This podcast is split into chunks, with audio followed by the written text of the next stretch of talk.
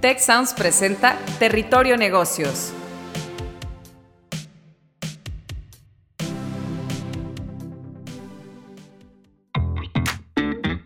Ahora entramos a Territorio Negocios. Un espacio de diálogo y reflexión sobre las nuevas tendencias y transformaciones de los negocios en México, América Latina y el mundo.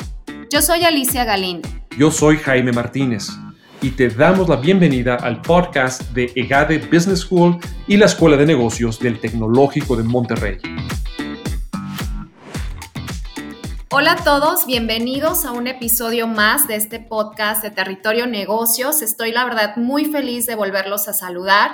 Y bueno, pues yo soy Alicia Galindo y hoy tenemos un programa, la verdad, de lujo con invitados de lujo. Está con nosotros aquí en el show Octavio Lecona, socio de Holland and Knight México y nuestro profesor de casa, el doctor Ernesto Lozano, profesor del Departamento de Finanzas y Economía de GADE Business School del Tecnológico de Monterrey. Eh, pues ahora sí llevamos aproximadamente entre 15 y 17 meses, realmente ya no, ya no estoy llevando la, la cuenta y es la nueva normalidad en donde pues sí, la mayoría de los ejecutivos están llevando una revisión exhaustiva de la estrategia, cuál va a ser ese portafolio, cuál, cuál, cuál va a ser esa estrategia de centrarse en inversiones, en capacidades digitales, en toda esta, eh, en todo este ambiente de tecnología digital centradas en el cliente. Entonces, vamos estar platicando con estos, con nuestros especialistas sobre cuál es esa opción que tienen los nuevos negocios, cuál es esa opción que tienen las empresas si están decidiendo fusionarse, haciendo compras estratégicas para mejorar y seguir en el mercado. ¿Cuál es ese panorama? ¿Cuáles son esos retos y oportunidades en este, en este ambiente de fusiones y adquisiciones? Primero que nada, si está viendo toda, toda esta transformación en las empresas con lo que estamos viviendo ahorita en la pandemia. Primero que nada, Octavio Lecona, muchísimas gracias por aceptar esta invitación y pues te cedo la palabra.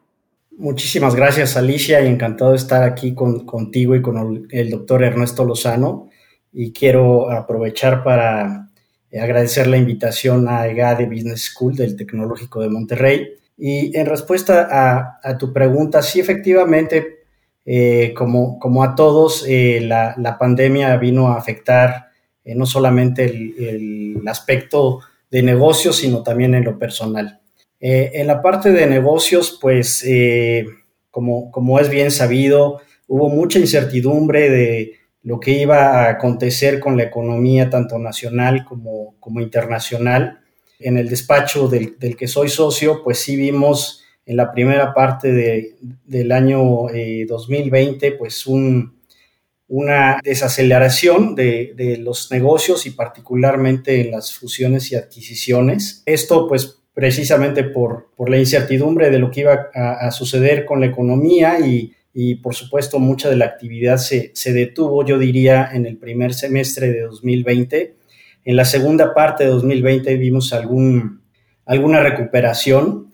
Eh, en el año 2021 yo te diría que pues igualmente eh, comenzamos, comenzamos tal vez con un poco del, de, lo que traíamos ya de, finales de, 2000, de 2020 con, una buena actividad y por lo menos en, la firma eh, eh, a la que pertenezco eh, sí hemos visto actividad. Sin embargo, pues reportes de, instituciones especializadas en la materia pues sí reflejan tanto en 2020 como inicios de 2021 una, una, desaceleración en este aspecto de fusiones y adquisiciones, más o menos por ahí del, del, 20-25% con respecto al año anterior.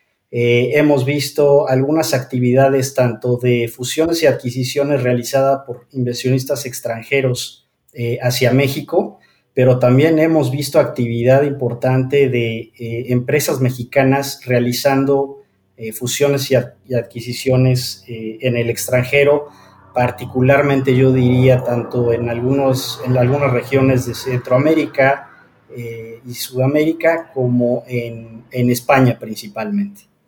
Sí, definitivamente. Y creo que ahorita todas las empresas, como bien comentabas, eh, Octavio, pues están reconociendo esa necesidad de invertir para una recuperación eh, la necesidad de, de, centrarse en los clientes, la necesidad de aprovechar las tecnologías de, información y todos estos paradigmas que actualmente, pues este proceso de digitalización, los cambios que habíamos vivido hace 10 años y que en esta pandemia durante estos 15, 17 meses realmente superamos y, nos, está, nos ha estado yendo muy bien, pues también nos habla de este panorama de negocios. Quiero también eh, pues escuchar al doctor Ernesto Lozano para, para saber su opinión. Eh, doctor Ernesto, ¿usted, ¿usted qué opina de este panorama? ¿Cómo, ¿Cómo ve a las empresas? ¿Cómo ve esta parte de fusiones, de adquisiciones en México, en, a nivel eh, global? ¿Qué nos podría comentar?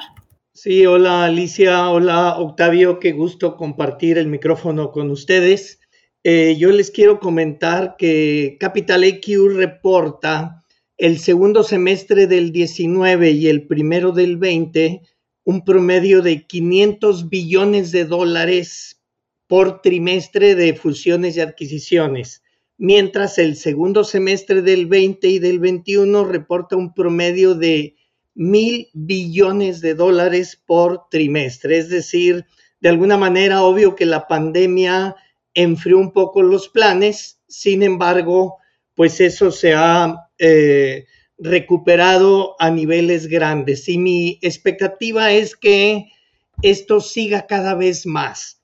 ¿Por qué digo que siga cada vez más? Pues yo veo en realidad tres causas centrales. La primera son clientes y consumidores. Es decir, tenemos clientes y consumidores que buscan una vida saludable, son consumidores conectados que exigen ética y, responsabilidad social o en lo que está sirviéndoles a ellos. Por lo tanto, pues las empresas al luchar por descomoditizarse, por atender nichos, pues obviamente van a tener que encontrar nuevos caminos y fusiones y adquisiciones es uno de ellos. Otra causa central es la tecnología, que obviamente la pandemia nos vino a dar un curso acelerado que no lo hubiéramos llegado en 10 años al nivel que estamos y post pandemia, pues yo creo que se va a quedar mucho de el progreso tecnológico que la pandemia nos empujó hacia allá. Y hay que reconocer un tercero, no es muy agradable, pero hay gerenciación en empresas con déficit, es decir, con déficit de valor. El mercado va a estar atento a eso y quien no le sepa sacar jugo a la empresa, pues de alguna manera va a ser atractivo para que llegue alguien con otra visión a comprarla. Entonces, para mí esas son tres causas centrales, que además hay cuatro potenciadores y ahí quiero detenerme un poquito, un potenciador es el activismo social, ya con las redes eh, sociales, pues prácticamente ya la sociedad ya no es alguien callado como solía ser, ya no requiere de medios tradicionales para expresarse. La urbanización, donde cada año se está urbanizando más o menos 18 eh, millones de personas están migrando hacia la zona urbana, digamos así. Los cambios demográficos, es decir, el aumento de la edad promedio de la población, eh, la automatización o la industria 4.0 que va a revolucionar pues inclusive el empleo y, el empleo va a tomar formas diferentes. China e India que, en realidad pues están creciendo a ritmos que, que vale la pena que atendamos y el cuarto potenciador para mí son los fondos de inversión. Hay fondos de inversión de capital privado principalmente que están detectando oportunidades y funcionan como puentes y, se incorporan temporalmente como socios en algún negocio, lo enderezan un poquito y de alguna manera apoyan a buscar quién es el mejor comprador. Entonces mi escenario es de que esto cada, vez va a ser más grande. En, más adelante me gustaría platicar pues un poquito de, otras dimensiones de esto que fundamento ahorita. Pues que, la verdad que interesante, eh, doctor Ernesto. Estoy aprendiendo bastante eh, de, ustedes, también obviamente de Octavio ahorita con su perspectiva en, la práctica, en el, en el despacho del que es socio. Y pues aquí me viene otra pregunta eh, hablando de todas estas tendencias, hablando de todos estos giros y en los números que ambos presentaban en donde esto se está incrementando, pues me llama un poquito la atención para saber, bueno, desde su perspectiva, cuáles son esas industrias en donde se han visto un poquito más atenuadas estas fusiones, estas adquisiciones. Hablaba eh, también ahorita el doctor Ernesto sobre eh, pues grandes emprendimientos, empresas, a lo mejor unicornios que están siendo también adquiridas. Entonces me gustaría, no sé, conocer tu perspectiva, Octavio, eh, en el despacho de Holland and Knight en México. platícanos un poquito en dónde tú ves más pronunciada, en qué industria ves pues todos estos temas, todos estos movimientos que estamos viviendo en las empresas. Sí, claro que sí. Eh, por supuesto, muy, muy interesantes los datos que nos proporciona el doctor Lozano. Eh, y, en línea con esto, pues donde hemos visto, digamos, mayor actividades en la, en la parte industrial, eh, en el sector financiero también y por supuesto en, en las TICs, ¿no? las tecnologías de, de información.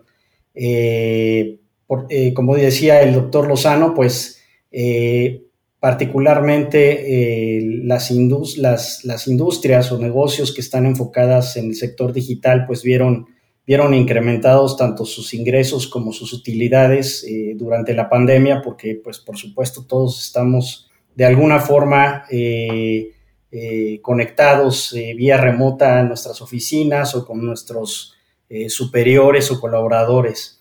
Entonces, creo que particularmente en el sector de las TICs, eh, estamos viendo eh, una, eh, un apetito por consolidar negocios, por ejemplo, en la parte de las, de las empresas que normalmente venían prestando servicios de telecomunicaciones, están pues tratando de abarcar otros nichos que antes pues estaban, les habían concedido a, empresarios distintos, me, refiero en particular, por ejemplo, al tema, al tema de contenidos, ¿no? Este, hemos visto compras por parte de ATT de empresas eh, dedicadas al contenido como HBO y, creo que también eh, esto pasa eh, por un, tema que ya comentaba el doctor Lozano, que hay mucha liquidez en los negocios, ¿no?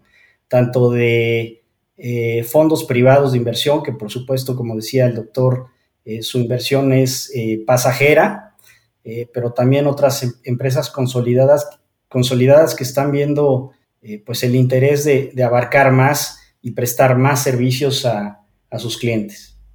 Que la verdad que, interesante, eh, Octavio.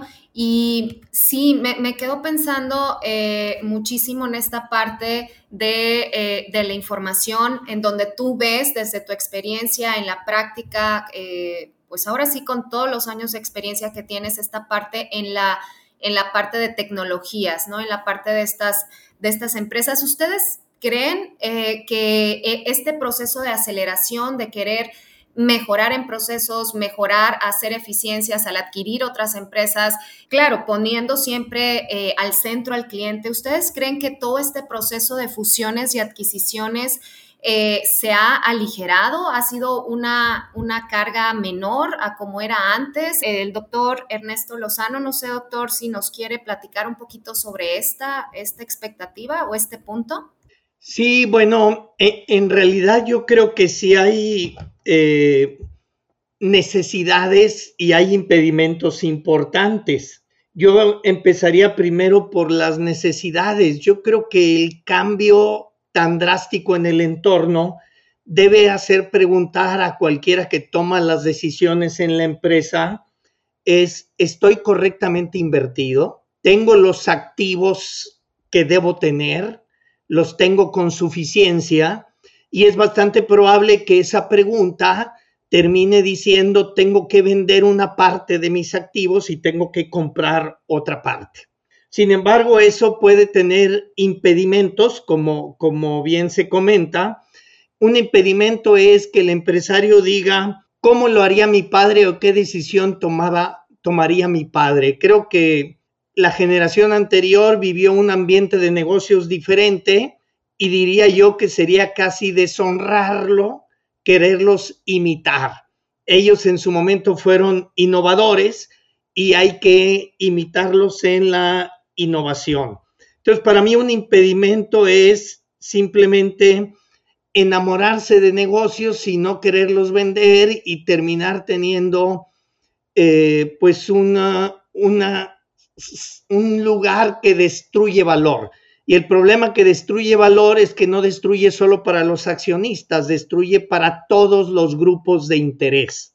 No pueden progresar ahí los proveedores, no pueden progresar los clientes, no pueden progresar los trabajadores, ni siquiera el fisco puede progresar en ese ambiente. Entonces nos tenemos que asegurar generar valor y eso implica cuestionarnos lo que estamos haciendo y con una visión de largo plazo tenemos que compartir ese valor. No es eh, ser responsable socialmente porque está de moda, es ser responsable con todos los grupos de interés porque es la única manera de sobrevivir de largo plazo. Entonces no es tema de moda, sino es sobrevivencia. Nos tenemos que preguntar, ¿soy el mejor dueño de lo que hago? Nos tenemos que preguntar, ¿hay otro que es dueño de activos o procesos que yo debería ser el mejor dueño? Y todo eso vuelve a cuestionarnos el tema de fusiones y adquisiciones.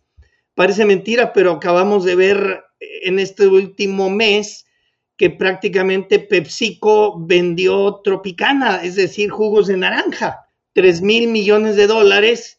Y, y, dice uno, ¿por qué PepsiCo se deshace? Pero es válido que hagamos ese tipo de preguntas. El tiempo va a ser el juez que va a responder si tomamos o no una buena decisión pero el no hacer nada eh, creo yo que es la peor decisión.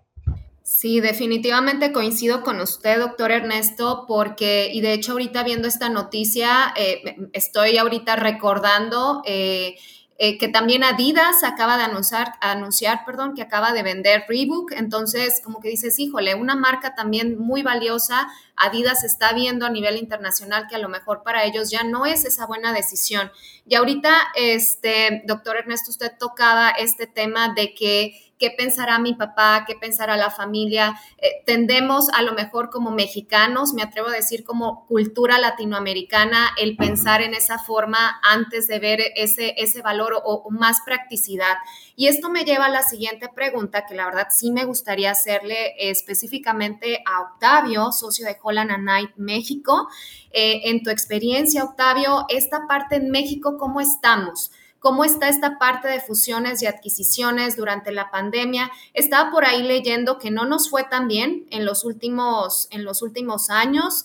Eh, que podría explicarse probablemente por a lo mejor las reformas o los efectos de la pandemia. ¿Cuál es tu visión? O sea, que, ¿cómo ves el mercado mexicano? Eh, claro que sí. Mira, eh, yo dividiría la, respuesta en, en, dos partes. Primero, eh, creo que eh, del lado eh, de los posibles inversionistas del extranjero viendo hacia México, hay, oportunidades importantes para, realizar adquisiciones. Por supuesto, tenemos una, una industria, pues yo diría ya desarrollada, y existen, existen potenciales oportunidades para consolidar eh, las operaciones de Estados Unidos y México, yo diría, ¿no? Recientemente hemos visto un, apetito por estas empresas norteamericanas, digamos, de acercar más hacia, hacia territorio de Estados Unidos las plantas que de otra forma encontrábamos a veces en, Asia, ¿no? Este, esta tendencia eh, la conocemos con eh, nearshoring.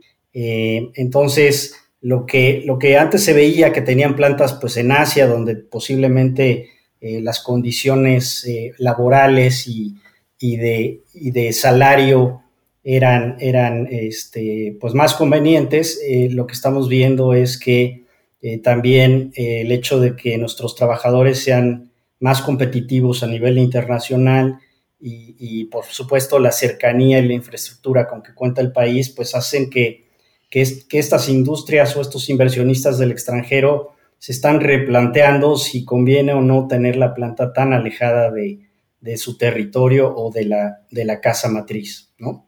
Este, por supuesto, esto también eh, pues conlleva algún, algún reto porque no necesariamente nuestras empresas están pues listas como para recibir eh, esta inversión del extranjero. Por supuesto, el, inversionista, tanto el nacional como el extranjero, pues tiene que cerciorarse de dónde va a, aplicar los recursos que tiene para, para consolidar su, negocio y pues tiene, en esa medida tiene que realizar un, estudio de debida eh, diligencia, eh, pues para, saber lo que está comprando, ¿no? Y el valor real de lo, de lo que está comprando.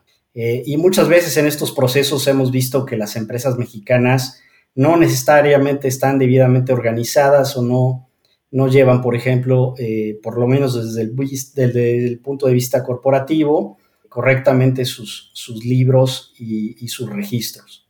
De la segunda parte de la respuesta eh, tiene que ver con inversionistas mexicanos que están viendo hacia el exterior porque tal vez están eh, resintiendo eh, la desaceleración económica en México y, ven que hacia el extranjero pudieran tener esas inversiones mayor, mayor rendimiento. Muchas gracias por, tu respuesta, Octavio. Y bueno, continuando con esto, doctor Ernesto, y también esta es, va a ser pregunta para los dos, ahora sí que ustedes son los, los especialistas. Ahorita con lo que platicaba eh, Octavio sobre esta, eh, de, ver este panorama también de México hacia adentro, pero también México hacia el mundo, me queda o me surge la idea también de, bueno, hay emprendimientos, hay empresas que ahorita, eh, pues los famosos unicornios mexicanos que, que se están promoviendo o unicornios latinoamericanos que están siendo eh, adquiridos, estos vehículos de inversión, los SPACs. Me queda la me, me llama la atención o mi duda se centra más bien en esto. ¿Hay más fusiones y adquisiciones en etapas de crecimiento tempranas de las empresas o en etapas de maduración, de consolidación bajo este escenario de la pandemia, porque probablemente podríamos tener la respuesta más fácil antes de todo esto, pero ahorita ustedes, ustedes que ven, no sé aquí si Octavio o el doctor Ernesto eh, quisieran eh, continuar, adelante. Es una pregunta que la verdad siempre he querido hacer. En realidad no tengo yo la estadística, vamos a decir así, de, esa diferenciación de etapas de la empresa con, relacionado con la pandemia. Yo creo que la pandemia, pues indudablemente eh, apretó flujo de efectivo en algunas empresas y de alguna manera se vieron forzadas a entrar en algún arreglo. Eh, sin embargo, la verdad es que no tengo la, la respuesta correcta. Más que en esa etapa de las empresas, yo sí veo amenazado otro tipo de empresas que básicamente crecieron en, los años 70. Son esas empresas diversificadas, empresas u universidades diversificadas con estructuras burocráticas tremendas, costosas, y creo yo que esas van a ir perdiendo terreno y eventualmente van a tener que ceder espacio eh, o reestructurarse en modelos más independientes de tal manera que puedan ser más flexibles y que haya una más clara rendición de cuentas. Adentro de esos corporativos, pues en realidad no hay espacio. Yo diría que los empresarios en realidad enfrentan cuatro retos para fusiones y adquisiciones. Un primer reto es un verdadero soporte a decisiones, cómo tengo una información enfrente que me permita evaluar con bastante mejor claridad o con menos incertidumbre la decisión que estoy enfrentando. Otro reto son los valores infundados.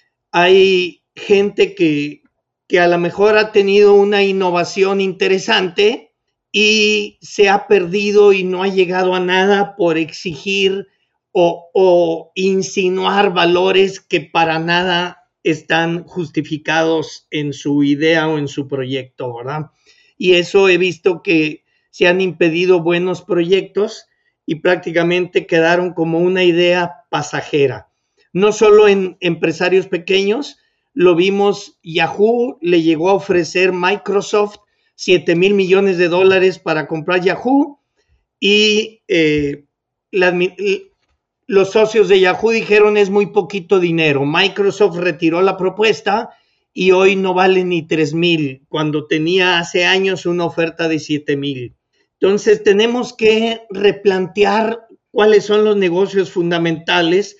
Tenemos que ir a los negocios fundamentales y una manera de financiar el acceso a negocios fundamentales es vender los pedacitos no fundamentales de mi negocio, fundamentales para el futuro. Tengo que desprenderme de el amor en las operaciones. Hay cosas que me gustan, esos son hobbies, pero no los queramos que un negocio sea un hobby disfruten los hobbies como empresarios, tienen su derecho a hobbies, pero que la empresa no sea un hobby. La empresa tiene que funcionar y rendir cuentas.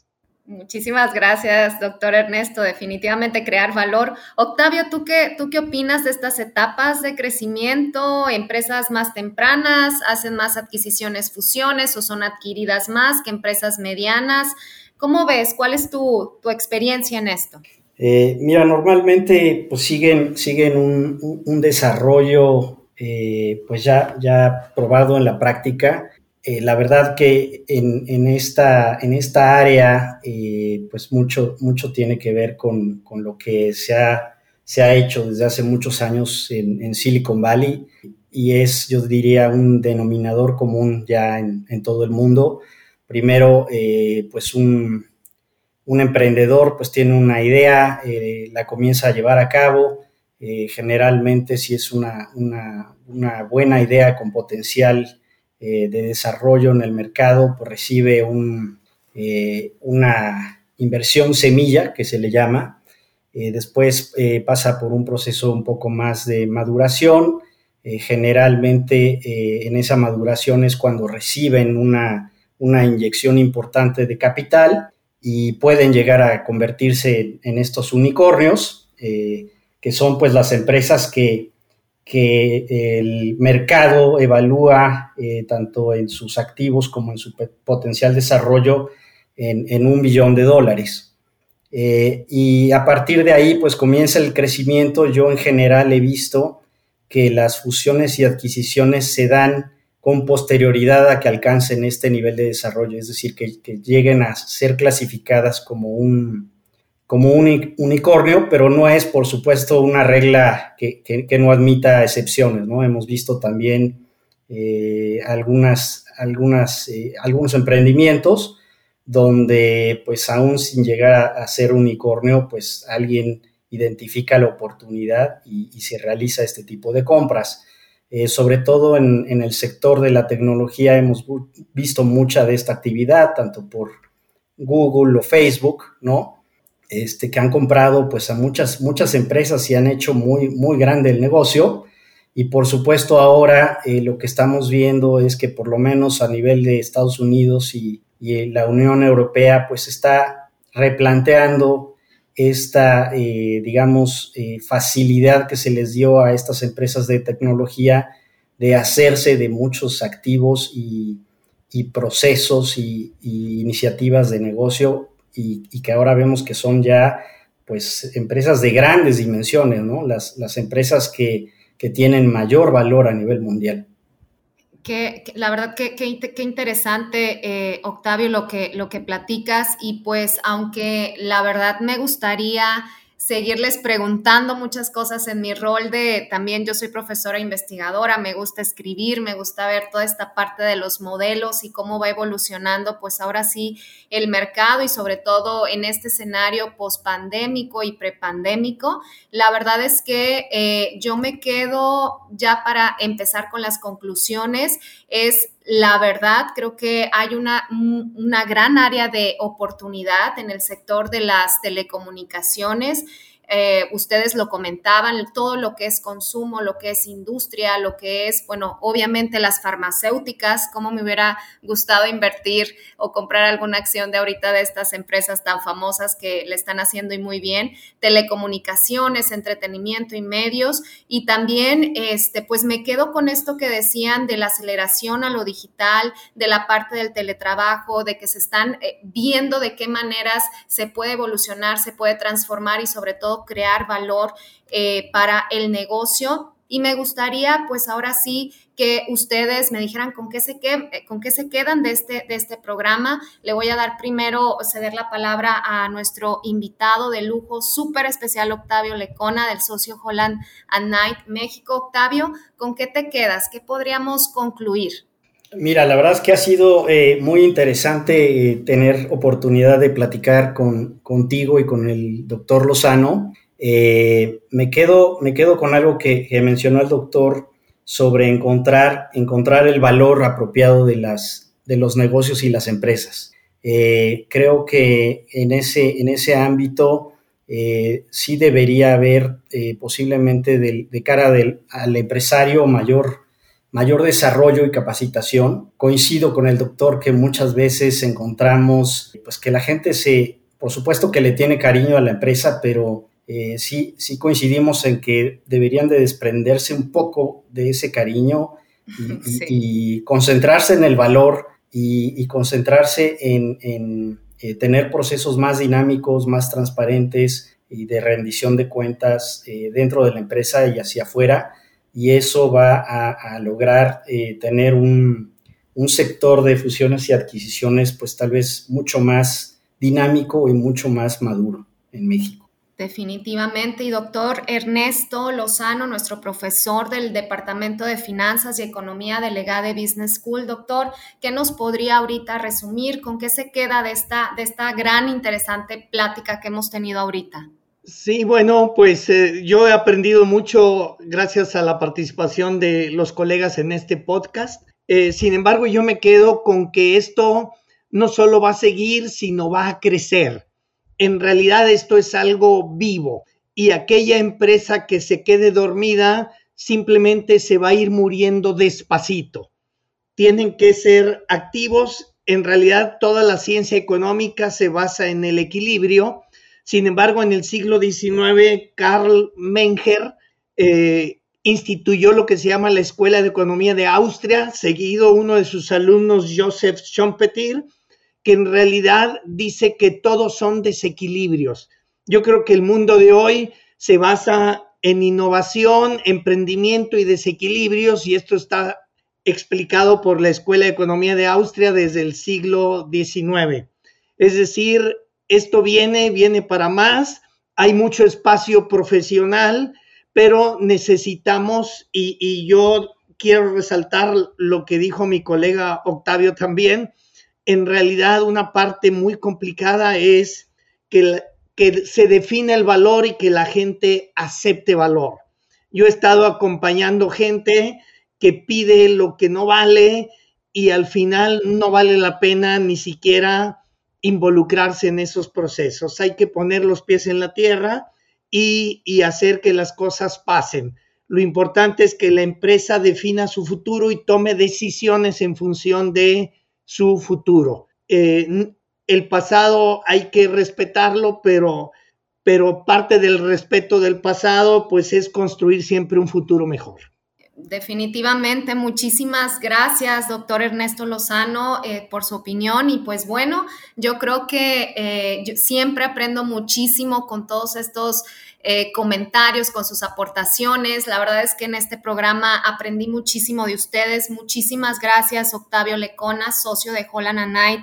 Eh, México. Y pues muchísimas gracias, doctor Ernesto Lozano. Siempre aprendo algo eh, de usted, profesor del Departamento de Finanzas y Economía de GADE Business School del Tecnológico de Monterrey. Pues no me queda más que decirles muchísimas gracias por estar aquí. Muchísimas gracias a todo nuestro auditorio y pues bueno, síganos en un siguiente episodio episodio de Territorio Negocios. Yo soy Alicia Galindo y pues nos vemos en la próxima. Muchas gracias. Si quieres conocer más sobre cómo cuidar tu salud, te invitamos a escuchar Hola de Salud. La prevención hoy es parte del tratamiento. El podcast en el que nuestros expertos te darán consejos para vivir de manera sana, equilibrada y feliz. Felicidad, ese sería un objetivo último. Escúchalo en Spotify, Apple Podcast y Google Podcast.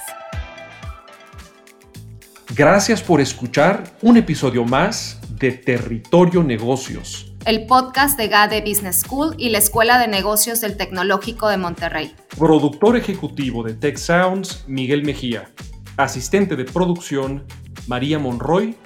Productores de Territorio Negocios, Carla Díaz, Astraya Rodríguez, José Ángel de la Paz y Santiago Velázquez. Diseño, Daniela Solís, Lisette Rodarte y Regina González. Postproducción, Max Pérez, Marcelo Segura y Sergio Chávez. Los invitamos a escuchar el siguiente episodio de Territorio Negocios y el resto de los programas de Tech Sounds en Spotify, Apple Podcast, Google Podcast y en tech.mx, diagonal tech-medio sounds.